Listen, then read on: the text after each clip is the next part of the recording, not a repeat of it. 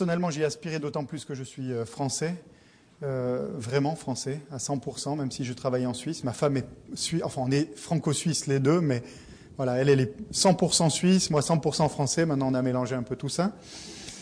Et euh, j'y aspirais d'autant plus que pour nous, en France, vous êtes des, cousins, et plus que des cousins. Quand je viens ici, j'ai vraiment l'impression encore plus d'être proche des, Québécois que lorsque je vais en Suisse romande.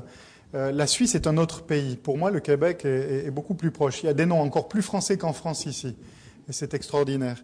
Et même si la France vous a abandonné il y a bien des siècles en arrière, sachez que quand vous venez, vous êtes très très appréciés en général les Québécois. Ça se vérifie. C'est petit. de l'Église réformée baptiste de Lausanne et je vous présente les salutations fraternelles en particulier. Euh, le culte a déjà eu lieu il y a quelques heures chez nous. On a vu nos enfants tout à l'heure par Skype et la prédication avait déjà été donnée. Euh, que le, Seigneur bénisse aussi ce temps de prédication, ce temps de culte ensemble ici. Euh, que dire d'autre? On a trois enfants, Quentin, Alizé, Normand. Quentin a 14 ans, Alizé 12 et Normand 8. Voilà. Et si vous venez en Suisse, dites-le nous assez vite et on vous accueillera avec joie, tout aussi bien que je l'ai été, euh, euh, que nous l'avons été euh, cette semaine euh, chez les Durand, chez les Perron, lors de l'Assemblée générale, qui était vraiment bienfaisante. Voilà. Dites-le nous juste un tout petit peu avant. Hein. On vous fera tout visiter. Merci Pascal de m'avoir permis de prêcher sur le psaume 23. Je crois que tu as prêché dessus il y a une année. Tu m'as dit, tu es bienveillant et bon à mon égard. J'en ferai autant quand tu viendras chez nous. Je vous invite donc à ouvrir vos Bibles et que nous allons lire maintenant ce psaume, un psaume de David.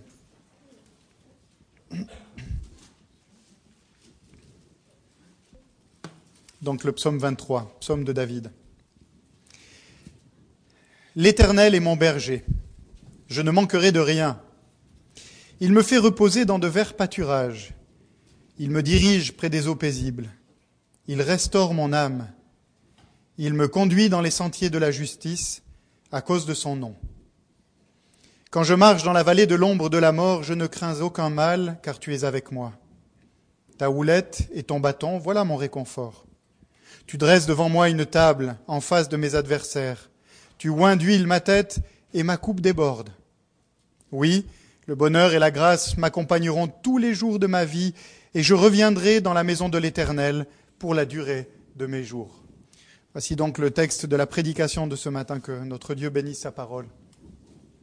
Chers frères et sœurs, en ce début de semaine, pour chacun d'entre nous, mais c'est vrai aussi, plus particulièrement peut-être dans ce temps difficile, dans ce temps difficile euh, de crise, euh, dans, ces circonstances troublées que connaît notre monde, et j'ai pensé aussi dans les circonstances troublées par lesquelles vous passez à l'heure actuelle dans la région, euh, nous avons entendu parler en Suisse des manifestations violentes d'étudiants avant que j'arrive. Et j'étais surpris de voir qu'en arrivant, ces manifestations n'étaient pas résolues. Je ne sais pas où, ça en est aujourd'hui, mais je crois qu'il y a des arrestations encore. Eh bien, dans ces circonstances troublées d'un point de vue économique, d'un point de vue social, d'un point de vue politique, au niveau familial, au niveau éthique, enfin, on pourrait rajouter encore euh, bien des adjectifs et d'autres noms. Dans ces circonstances difficiles, il m'a semblé bon, peut-être, de considérer à nouveau avec vous ce psaume qui nous parle de notre Dieu au travers de, David, qui a expérimenté d'ailleurs lui-même des circonstances particulièrement difficiles.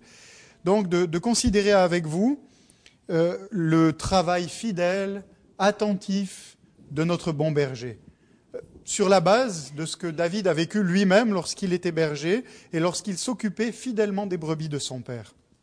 Et nous allons donc voir ce matin, euh, en ce début de semaine, dans ces circonstances, quelles qu'elles soient, euh, justement les soins de notre bon berger sur la base des soins du berger à l'égard de ses brebis lorsqu'il est au pâturage, lorsqu'il est avec ses brebis au pâturage, lorsqu'il mène ses brebis sur le chemin rocailleux parfois, et même et surtout euh, les soins du bon berger dans la bergerie. Euh, le titre de ma prédication est simple, c'est le bon berger. Et j'aurai donc trois points à considérer avec vous ce matin. Tout d'abord, un bon berger dans les pâturages, ensuite un bon berger sur le sentier, et enfin un bon berger à la bergerie. Et commençons donc à considérer notre bon berger ce matin dans les pâturages. Ce sont les versets 2 et la première partie du verset 3. Permettez-moi de lire. Il me fait reposer dans de verts pâturages, il me dirige près des eaux paisibles, il restaure mon âme.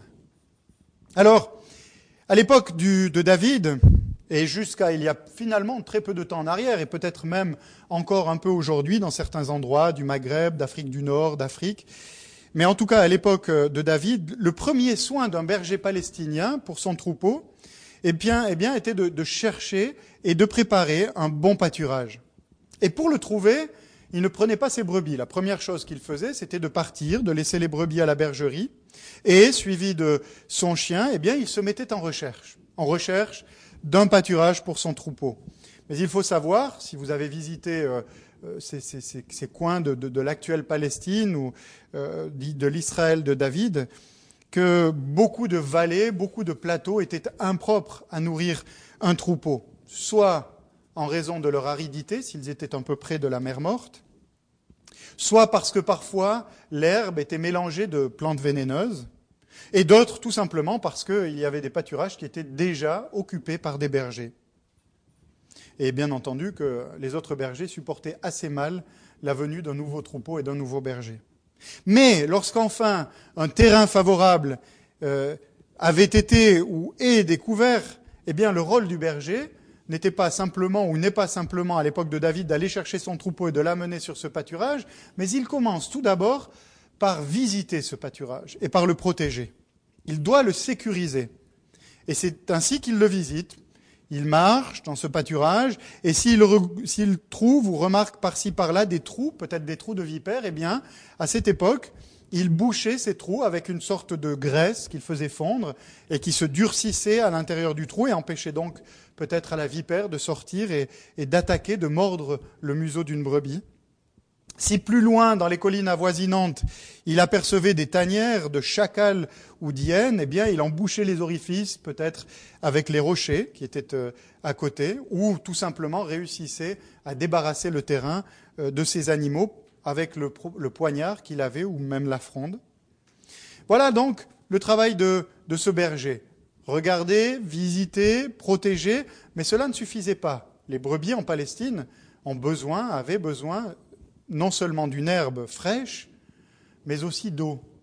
Parce que comme nous, ces animaux ont besoin, bien entendu, euh, de pouvoir euh, se désaltérer. Mais il fallait non, non pas une eau stagnante, une espèce d'eau un peu insalubre, mais il fallait plutôt un torrent, un torrent qui permettait à ces brebis, de par l'eau fraîche qui circulait, de pouvoir donc se désaltérer à foison.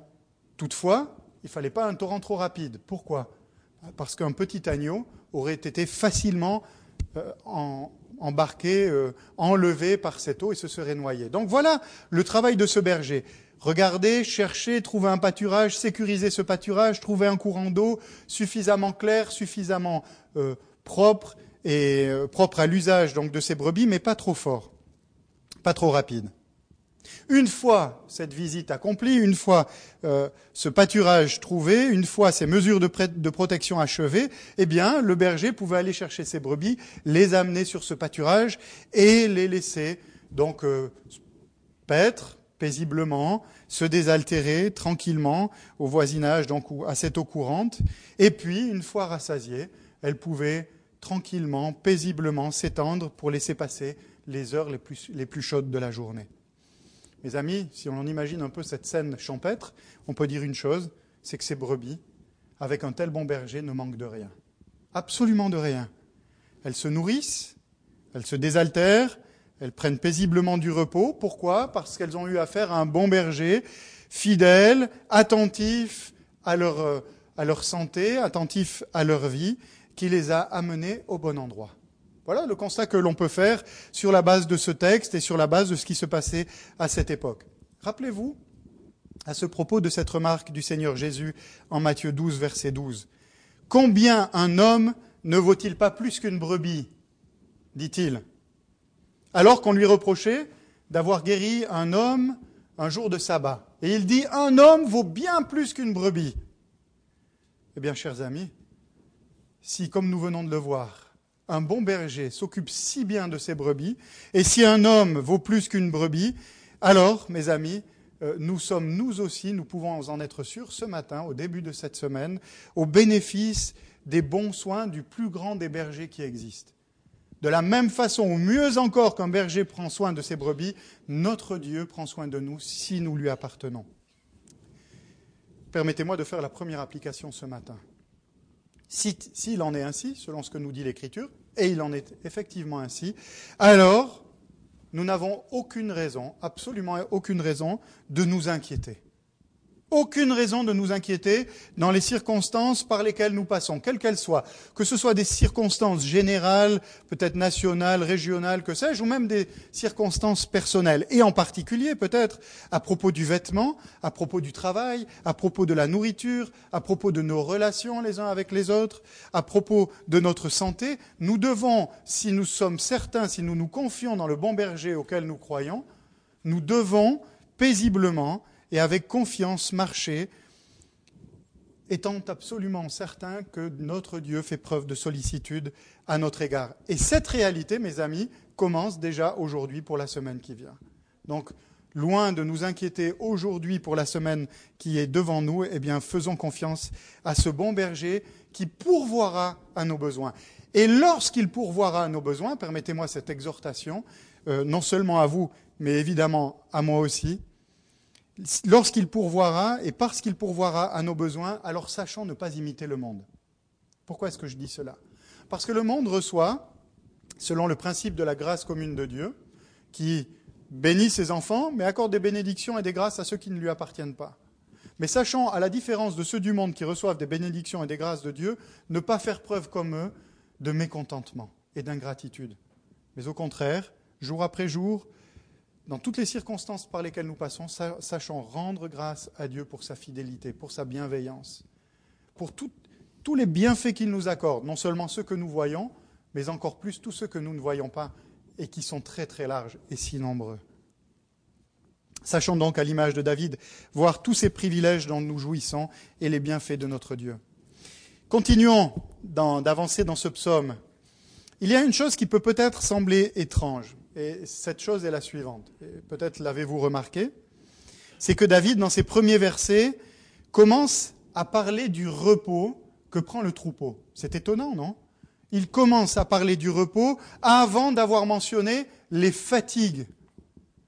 D'habitude, quand on se repose, c'est qu'on est fatigué. C'est qu'on a besoin de repos. Et là, il nous parle d'abord du repos avant de mentionner ces fatigues auxquelles le troupeau a été soumis. Et il montre donc le berger qui s'emploie à restaurer les forces de ses brebis avant, d'avoir dit comment finalement ces forces ont été employées. Pour quelle raison est-ce que David parle d'abord du repos avant de parler des efforts du troupeau? Eh bien certainement qu'il a voulu nous faire comprendre, non seulement à ceux qui lisaient ce psaume à l'époque, mais à nous aussi et à tous ceux qui nous ont précédés dans l'histoire de l'Église, il a voulu nous faire comprendre que Dieu a comme principe premier de donner avant de demander quelque service que ce soit aux siens. C'est-à-dire que Dieu nourrit les âmes des siens avant de leur demander ou de leur imposer un effort. Il y a un adage chrétien qui a cours chez nous, je ne sais pas s'il existe aussi au Québec, qui dit que Dieu donne ce qu'il ordonne. Je pense que ça existe aussi. J'ai remarqué que vous aviez beaucoup de similitudes, euh, parfois d'autres, mais euh, il y en a quand même pas mal entre, entre nous. Et nous devons donc ce matin nous souvenir de cette réalité, chers frères et sœurs. C'est que le Seigneur ne vous demandera jamais rien qui soit au-dessus de vos forces. Un service ou même une épreuve. Si Dieu vous appelle à le servir, si Dieu vous appelle à passer par un temps d'épreuve, toujours dans le but de votre sanctification, eh bien, il vous donnera toujours la force nécessaire pour accomplir ce service ou nécessaire pour passer au travers de cette épreuve. En toute chose, il sera là pour vous soutenir, pour vous secourir, selon le principe, je le répète, qu'il pourvoit à tous vos besoins. Rappelez-vous à ce propos du témoignage de l'apôtre Paul aux Philippiens qui écrit ceci. Je puis tout par celui qui me fortifie. Mon Dieu pourvoira à tous vos besoins selon sa richesse avec gloire en Christ Jésus. Eh bien, aujourd'hui, premier jour de la semaine, réfléchissons, méditons à cette vérité. Nous commençons la semaine par un temps de repos. On doit s'en souvenir. Le premier jour euh, de la semaine, c'est aujourd'hui. C'est un temps de repos dans la présence du Seigneur. un temps de, renouvellement dans la présence du Seigneur, et que cela soit donc euh, une réalité. Nous commençons par le repos avant d'œuvrer et d'agir. Alors que ceux du monde réfléchissent à la semaine selon un principe tout différent. Pour eux, c'est le lundi matin, et à la fin de la semaine, c'est le samedi et le dimanche, peut-être même avant, je ne sais pas comment ça se passe chez vous. Euh, et puis on, se repose tranquillement, euh, enfin ça dépend encore, ce n'est pas toujours du repos. Eh bien nous, nous prenons des forces en notre Dieu, nous prenons des forces dans notre communion avec lui, nous sommes renouvelés par sa parole qu'il nous donne, nous répondons à cette parole par nos prières, par nos chants, par un sacrifice renouvelé de, euh, nos vies et par la communion fraternelle. Alors continuons notre périple avec le bon berger. Et voyons-le maintenant, ce bon berger sur le sentier. C'est le verset 3, deuxième partie du verset 3 et le verset 4. Et je lis. Il me conduit dans les sentiers de la justice à cause de son nom. Quand je marche dans la vallée de l'ombre de la mort, je ne crains aucun mal car tu es avec moi. Ta houlette et ton bâton, voilà mon réconfort. Alors mes amis, je l'ai dit il y a quelques instants, bien entendu, le repos ne dure pas continuellement. Et c'est ainsi que le troupeau, après avoir, après avoir euh, brouté l'herbe du pâturage, après s'être reposé, eh bien, doit à un moment donné se mettre en marche. Il faut savoir qu'un troupeau de moutons, je ne sais pas si vous en avez ici, vous en avez des moutons Oui, d'accord Eh bien, ça broute très rapidement. Euh, on nous a proposé à mon épouse et à moi une petite, euh, c'était pas une brebis, mais c'était une chèvre parce qu'on a un jeune qui, fait, qui est agriculteur dans notre village, d'une quinzaine d'années, il fait des études pour devenir agriculteur. Il avait plein de chèvres, il voulait nous en offrir une. Alors on a un terrain de 600 mètres carrés à peu près, je ne sais pas ce que ça donne chez vous, c'est grand, enfin suffisamment pour nous pour passer la tondeuse. Et, il a voulu nous offrir cette chèvre, et puis je lui ai dit, écoute, voilà, on a 600 mètres carrés, est-ce qu'il y en aura assez? Il m'a dit oui, trois jours c'est bon. Mais le problème c'est que après, euh, il y avait plus, normalement, il n'y avait plus rien après. Même les arbres, tout disparaissait. Bref. Donc voilà, le troupeau doit partir, le berger va mettre son troupeau en marche, et il va falloir qu'il regagne donc ce troupeau, peut-être la bergerie avant la tombée de la nuit, peut-être après une semaine ou deux, normalement les troupeaux sont laissés dans les montagnes pendant, pendant un, bon moment. Mais il faut savoir que de toute façon, au changement de saison, eh bien, le berger prend les troupeaux et change, donc doit migrer, à l'hiver. Lors de l'hiver venu, il va descendre dans la vallée. Et bien sûr, lorsque, après avoir passé euh, l'hiver dans la bergerie, euh, le printemps est arrivé, eh le troupeau va remonter, va commencer son ascension, peut-être en se rendant sur les plateaux que, que les pluies de l'hiver ont, arrosé, l'herbe a poussé, etc. Et puis, au fur et à mesure que la chaleur va augmenter, eh bien, le troupeau va s'élever graduellement, donc en altitude. Et c'est, ce sont ces pérégrinations dont il est question dans, ces versets 3 et 4. Il faut savoir toutefois que en Palestine, il y a des sentiers particulièrement dangereux. C'est vrai dans toutes les montagnes, et c'est vrai en particulier dans ce coin-là.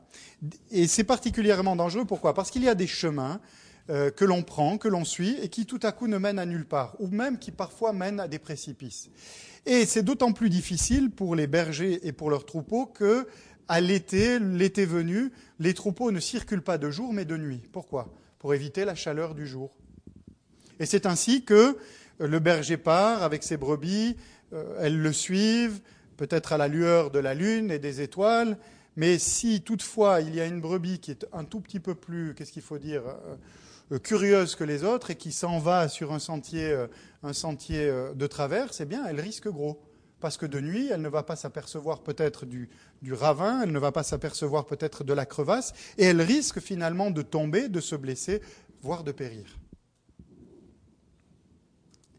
Et c'est ainsi, chers frères et sœurs, que de la même façon, pour nous, il arrive qu'il y ait dans notre vie des temps, comme lorsque euh, le brebis conduit son troupeau dans la nuit, et il arrive des temps parfois, il peut arriver euh, des circonstances par lesquelles nous passons qui sont un peu comme une nuit. Notre bon berger est devant nous, nous sommes dans une sorte de tunnel, dans une sorte d'épreuve, dans une sorte de passage particulièrement difficile, et il est important, comme la brebis sage, de savoir marcher derrière lui. Si toutefois nous sommes plutôt curieux ou si nous avons peut-être une nature un peu rebelle, euh, eh bien, il est dangereux de s'éloigner de lui, particulièrement dans ces temps difficiles, même si c'est parfois les temps au cours desquels on a vraiment envie de trouver par nous-mêmes le chemin et la porte de sortie. Mais il est précieux dans ces, dans ces temps-là, dans ces temps difficiles, dans ces temps d'épreuve, où peut-être il y a des chemins de traverse qui nous paraîtraient plus intéressants que de suivre Dieu dans ce temps d'épreuve. Il est important de savoir que nous devons le suivre coûte que coûte parce qu'il nous guide et de savoir, comme David qui l'a maintes fois expérimenté, qu'il nous conduit dans les sentiers de la justice. Il y a des temps d'épreuve, il y a des temps de difficulté, il y a des temps de nuit, il y a des temps d'obscurité dans notre vie. Nous aurions parfois tendance à dire à Dieu, mais Seigneur, le chemin me semble être plutôt à droite ou plutôt à gauche, et pourtant il nous demande de le suivre, coûte que coûte, dans ses voies, et d'obéir à tous ses commandements, et de ne pas en faire à notre tête. Et remarquez ceci dans ces versets c'est que David précise ceci, cela. C'est que Dieu nous conduit dans ces temps-là à cause de son nom. À cause de son nom. Qu'est-ce que cela signifie? Le nom d'une personne dans la Bible caractérise l'entier de cette personne, révèle qui elle est. Lorsqu'il est question de Dieu, lorsqu'il est question de, sa personne, on voit qu'il révèle son nom, il le fait connaître de plus en plus, de mieux en mieux au travers des différents noms qu'il nous donne. Et ce que David veut dire est donc ceci étant ce qu'il est, c'est-à-dire un Dieu fidèle, un Dieu bienveillant, un Dieu miséricordieux, eh bien Dieu ne nous refusera pas, ne refusera pas de nous montrer ce que nous devons faire, à condition, ou plutôt si et seulement si, nous cessons de vouloir choisir par nous-mêmes le chemin dans lequel nous devons marcher. Et je vous rappelle à ce propos ce qu'écrit euh, le psalmiste au psaume 25 Éternel, fais-moi connaître tes voies enseigne-moi tes sentiers. Chers frères et sœurs, je ne saurais trop vous exhorter, moi le premier encore une fois ce matin, le prédicateur s'exhorte d'abord lui-même, à suivre les sentiers de l'Éternel, à marcher derrière lui, à s'attendre à ses voies et à ne pas vouloir choisir un chemin de traverse. Bien entendu, le chemin, et j'ai commencé à l'expliquer il y a quelques instants, le chemin par lequel Dieu va nous faire passer ne sera pas toujours un chemin agréable et riant. Il y a des moments paisible. Il y a des moments heureux dans la vie chrétienne, mais il y a aussi des moments difficiles. Et David fait allusion à ces moments difficiles quand il parle de la vallée de l'ombre de la mort. La vallée de l'ombre de la mort, c'est une sorte d'obscur défilé. Il ne s'agit pas nécessairement toujours de la mort en elle-même, mais de façon plus générale de ce qui assombrit la vie du croyant. Ses soucis, ses périls, ses épreuves, ses maladies, ses déceptions, qui plus ou moins plus ou moins fortement, suggère que la mort existe et qu'elle atteint inéluctablement l'être humain à un moment donné. Je répète, ce n'est pas nécessairement des moments où on est confronté réellement à la mort d'un proche ou euh, bah, la nôtre, euh, mais ces moments d'épreuve, de soucis, de difficultés qui nous montrent quand même que nous sommes peu de choses ici-bas et que, inéluctablement, à un moment donné, on devra quitter ce monde. Vous savez, je crois que les chrétiens tout le monde, mais les chrétiens aussi, aujourd'hui, ont de la peine à envisager justement que leur vie euh, aura un aboutissement et que l'on doit se préparer à cet aboutissement-là. Et au sein donc de ces épreuves, de ces vallées sombres par lesquelles nous passons et par lesquelles David est passé maintes fois, rappelez-vous quand il était assailli par Saül, poursuivi par Saül, bien d'autres difficultés qu'il a connues, eh bien, au travers de ces vallées sombres par lesquelles David est autrefois passé, il a pu expérimenter une paix extraordinaire. Et cette paix extraordinaire n'est venue que lorsqu'il a fixé ses regards sur son maître. Et quel maître? Reprenons l'image du berger. Il dit dans ce psaume, ta houlette et ton bâton me rassurent. C'est lorsqu'il a fixé ses yeux sur euh, son Seigneur qu'il était en paix. La brebis, lorsqu'elle fixe dans les moments difficiles son regard sur le berger, elle est en paix. Pourquoi? Parce qu'il a une houlette et parce qu'il a un bâton qui vont l'aider et l'un et l'autre à, à, protéger cette brebis. C'est quoi la houlette et le bâton? Alors le bâton était un gourdin qui, qui, qui était clouté. Le berger avait non seulement un poignard, une fronde, mais il avait aussi un gourdin clouté qu'il pouvait détacher de sa ceinture pour frapper un adversaire. Imaginons un animal sauvage. La houlette était une sorte de longue perche assez fine sur laquelle le berger s'appuyait, prenait appui, euh, un bâton qui lui permettait aussi des fois sur des terrains pentus et un peu mouillés d'avoir un trépied pour ne pas tomber, et puis aussi un bâton qui lui permettait de rappeler un tout petit peu avec son chien les brebis qui voulaient s'égarer. Voilà le regard de la brebis sur ce berger, euh, sur ce berger protecteur. Nous avons ici l'image et le rôle du berger protecteur et son rôle de guide, qui fait que la brebis ne craint aucun mal. Bien, mes amis, cette référence à cette protection et à ce guide de la part du berger, eh bien, nous rappelle la protection aussi de notre divin berger ou du divin berger à notre égard. Il est celui qui nous protège, il est celui qui nous garde du malin, de l'ennemi, il est une fois encore celui qui nous rappelle de temps en temps parce que nous avons besoin des fois d'être rappelés dans le droit chemin. Et ce qui est intéressant de constater, c'est que lorsqu'il parle de la vallée de l'ombre de la mort par laquelle on passe, lorsque l'on passe par des temps d'épreuve, la houlette et le bâton du berger nous protègent, il est là pour nous garder. Jusque-là, il est intéressant donc de remarquer que jusque-là, le psalmiste parlait à la troisième personne. Vous avez remarqué? Il parlait à la troisième personne. Et maintenant, il parle à la deuxième personne du singulier. Qu'est-ce que cela euh, signifie pour, euh, euh, nous et de la part de David? Eh bien, cela signifie ceci, c'est que lorsque l'on passe par les temps d'épreuve particuliers, par la vallée de, l'ombre de la mort, où nous avons besoin des tendres soins de notre berger, de sa protection, nous nous rapprochons de lui de façon beaucoup plus concrète, nous sommes de façon beaucoup plus intime. C'est souvent quand Dieu permet que nous passions par des temps d'épreuve que, pardonnez-moi l'expression, mais c'est la réalité, nous nous jetons dans ses bras.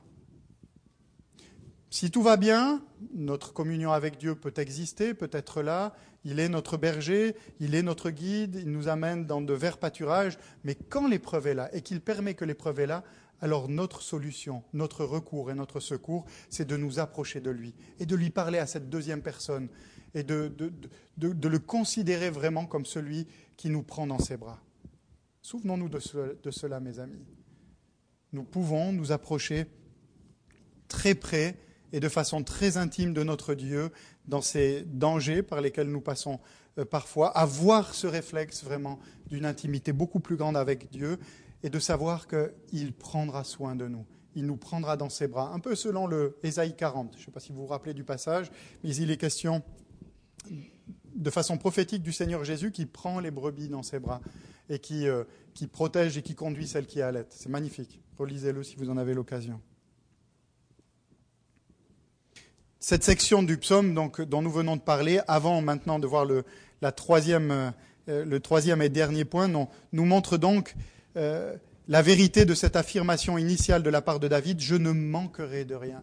Je ne manquerai de rien dans le pâturage, je ne manquerai de rien parce qu'il me nourrira, il désaltérera mon âme, mais je ne manquerai de rien non plus sur le chemin et je ne manquerai de rien lorsque je passerai par la nuit de l'épreuve. Alors maintenant, arrivons à la bergerie. Ce sont les versets 5 et 6. Le bon berger à la bergerie. Tu dresses devant moi une table en face de mes adversaires. Tu oins d'huile ma tête et ma coupe déborde. Oui, le bonheur et la grâce m'accompagneront tous les jours de ma vie et je reviendrai dans la maison de l'Éternel pour la durée de mes jours. Le troupeau vient de paître. Le soir tombe, et le berger prend la décision, peut-être après une semaine ou deux ou quelques semaines, euh, dans les pâturages, de faire rentrer son troupeau à la bergerie. Alors il part, peut-être euh, à la nuit tombée ou peut-être tôt le matin, enfin bref, il va partir et il va arriver donc finalement en vue de la bergerie. Alors imaginez que la bergerie, à cette époque-là, est une sorte de...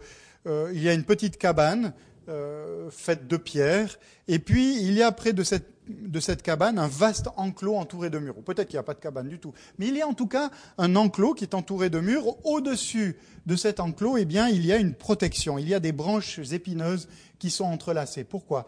Pour éviter qu'un animal sauvage ou qu'un voleur vienne attaquer ou voler une brebis.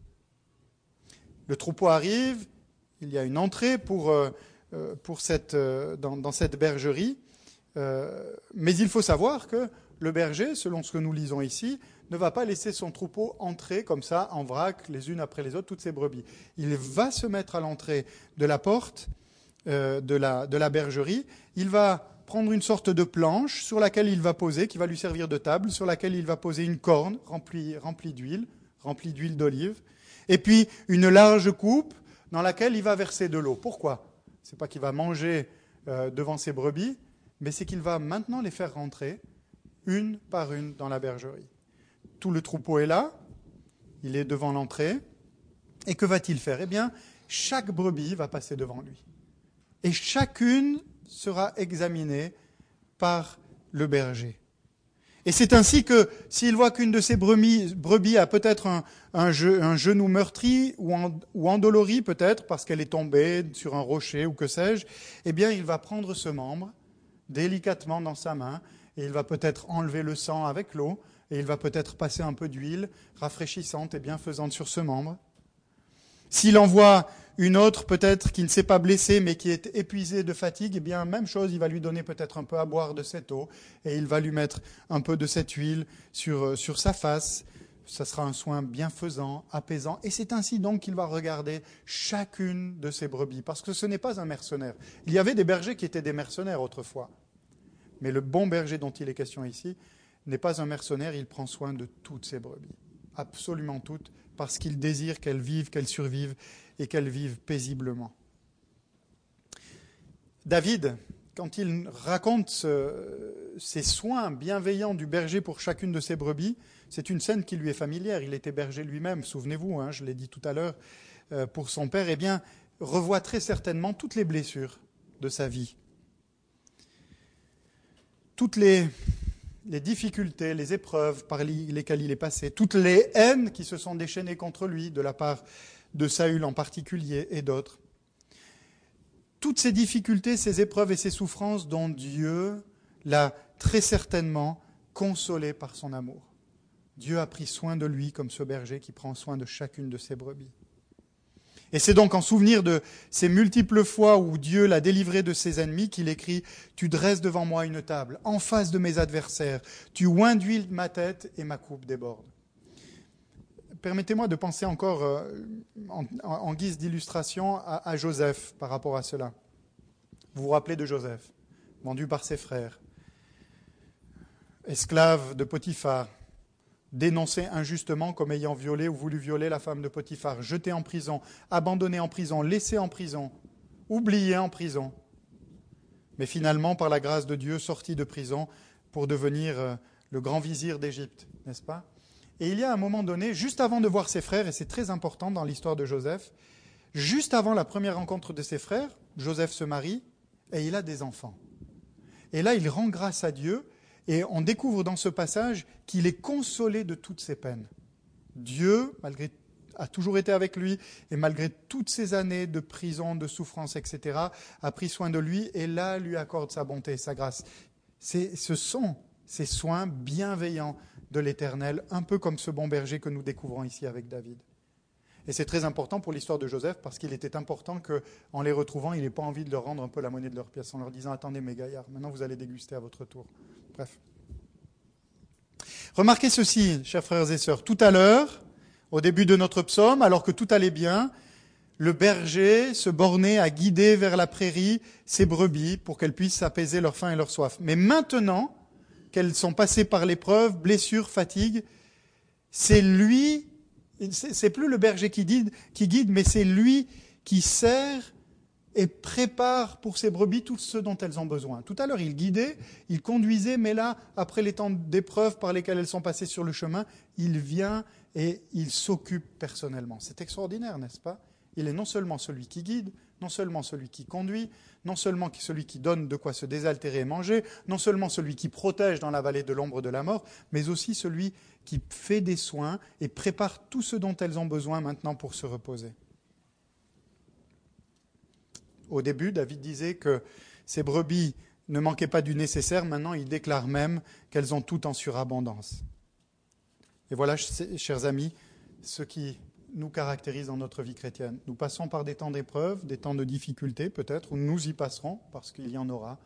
Il y en aura parce que Dieu veut nous sanctifier, veut notre sainteté, mais il prendra soin de, nos difficultés et de nos épreuves. Euh, il prendra soin de nous dans nos difficultés, dans nos épreuves. Il nous donnera les soins bienveillants. Et rappelez-vous toujours de cette image du berger qui prend cette brebis, qui la soigne, etc. Nous finissons ce psaume de la façon suivante. Le troupeau est entré. les soins ont été terminés. Le berger a rangé sa planche, sa coupe d'huile, ce, récipient dans lequel il avait mis de l'eau, et donc le troupeau est blotti dans la bergerie, et vous pouvez imaginer au-dessus de cette bergerie un ciel limpide où scintillent les étoiles. La journée est terminée. Est-ce que ces brebis doivent s'inquiéter pour la journée de demain en se disant mince, qu'est-ce qui va arriver demain? Non, loin de là. Pourquoi? Parce qu'elles savent que demain sera comme aujourd'hui. C'est-à-dire qu'elles savent que le bon berger qui est allé chercher ce lieu, cette prairie, euh, ou ce pâturage euh, pour qu'elle puisse se nourrir avec un courant d'eau limpide, pas trop fort, continuera d'aller chercher. Ce même berger qui les a conduits de nuit, de jour, sous la chaleur, qui les a renouvelés, rafraîchis, soignés, continuera de prendre soin d'elles demain comme hier et après-demain, et après-après-demain, et les semaines et les jours qui viennent. Et c'est donc fort de cette espérance que David écrit, oui, le bonheur et la grâce m'accompagneront tous les jours de ma vie, parce que ce soir, quand nous nous coucherons, eh bien, nous n'aurons pas besoin de nous inquiéter. Ou plutôt, à l'instar de David, ce soir, en nous couchant, nous n'aurons pas besoin de nous inquiéter en nous disant demain, mais mince, qu'est-ce qui va arriver?